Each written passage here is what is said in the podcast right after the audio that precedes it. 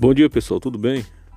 Nessa aula de filosofia nós iremos falar do cristianismo e as tradições metafísicas.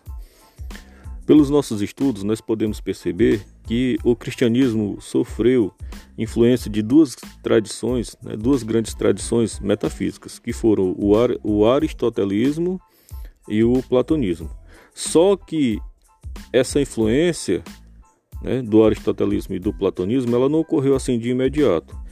Até porque as obras de Platão e de Aristóteles elas ficaram perdidas durante muito tempo, durante séculos. Então, essas duas correntes metafísicas, né, o platonismo e o aristotelismo, elas, elas só vão influenciar o cristianismo depois.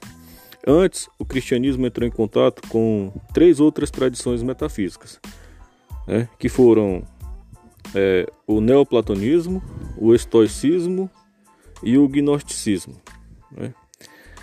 Essas três correntes metafísicas elas contribuíram, né, elas formaram o conteúdo das primeiras elaborações filosóficas cristãs. O neoplatonismo ele afirmava a existência de três realidades distintas. Quais são essas realidades? O mundo sensível da matéria, o mundo inteligível das puras formas imateriais e havia uma que estava sobre essas duas, né? estava acima desses dois mundos, que era o que? Era a realidade suprema separada de todo o resto, ou seja, o uno ou o bem. Os estoicos, os estoicos, né? Os estoicos, diferente do que os neoplatônicos afirmavam, os estoicos negavam a existência de realidades separadas e superiores ao mundo sensível. Os estoicos afirmavam a existência de uma razão universal ou inteligência universal, que nada mais é que a natureza. Né? Essa razão universal, essa inteligência universal, que é interior ao mundo, ela produz e governa toda a realidade de acordo com o um plano racional necessário, que nós iremos chamar de providência. E o que é a providência? A providência é um conjunto de leis necessárias que regem a natureza. E como o homem participa né, dessa providência? O homem, o ser humano, ele participa da inteligência universal porque possui o que? Razão e vontade, a qual pode levá-lo a dominar seus desejos. A ação racional humana, que é própria do sábio, né, é a vida em conformidade com a natureza e com a providência.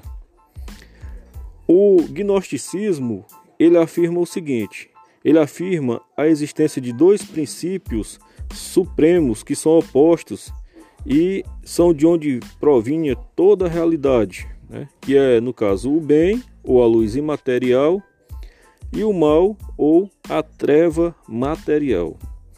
Para os gnósticos, o mundo natural ou o mundo sensível é resultado da vitória do mal sobre o bem.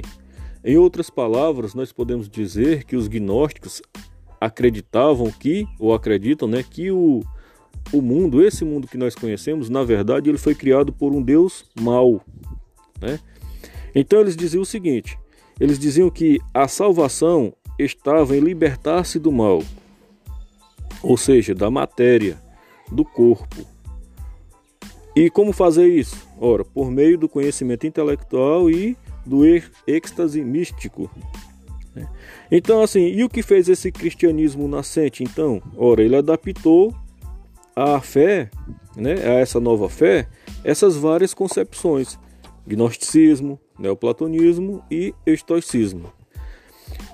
Então, da metafísica platônica, o cristianismo adotou os seguintes pontos doutrinários. Ele adotou a separação entre material corporal e espiritual incorporal. Ele adotou a separação entre Deus uno e mundo material.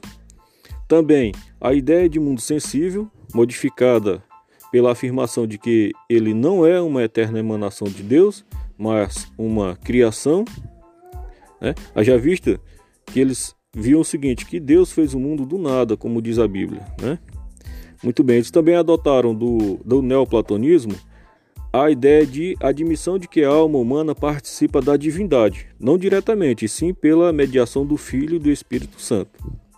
né? e de que o conhecimento intelectual não é suficiente para levar ao êxtase místico e ao contato com Deus. Como fazer isso então? Ora, para isso, segundo essa ideia neoplatônica, né, é necessário, e aliás, essa ideia neoplatônica adaptada pelo cristianismo, né, é necessário a graça santificante que o crente recebe por meio de, né, de um mistério divino. Muito bem. Já dos estoicos, os, o, a, o cristianismo ele adotou o seguinte: ele manteve essas duas ideias de que existe uma providência divina racional que governa todas as coisas e o ser humano, e também a perfeição humana depende do abandono de todos os apetites, impulsos e desejos corporais ou carnais, entregando-se à providência. E essa entrega é, assim, não é, como pensavam os estoicos, uma ação deliberada guiada pela razão, mas exige, mas exige como condições a fé em Cristo e a graça santificante. O gnosticismo para os cristãos foi considerado que para o cristianismo, né, o gnosticismo foi considerado uma heresia e por isso foi abandonado, foi rejeitado. Só que o cristianismo ele conservou do gnosticismo duas ideias também. Quais são essas ideias? A de que o mal existe, né? O mal existe, a de que o mal existe realmente e é conhecido como demônio, e a ideia de que é a partir da matéria ou da carne que o demônio, isto é, o mal, age sobre o mundo e sobre o ser humano. Tudo bem?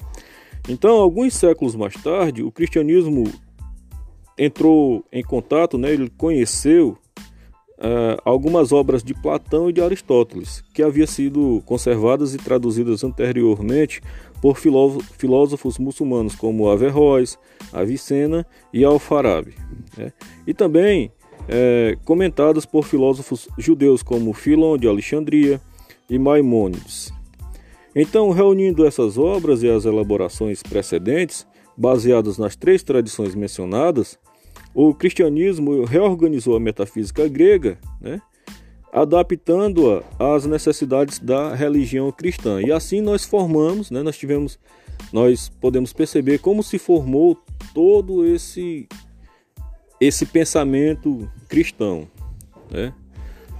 Essa é a aula de hoje. Até mais.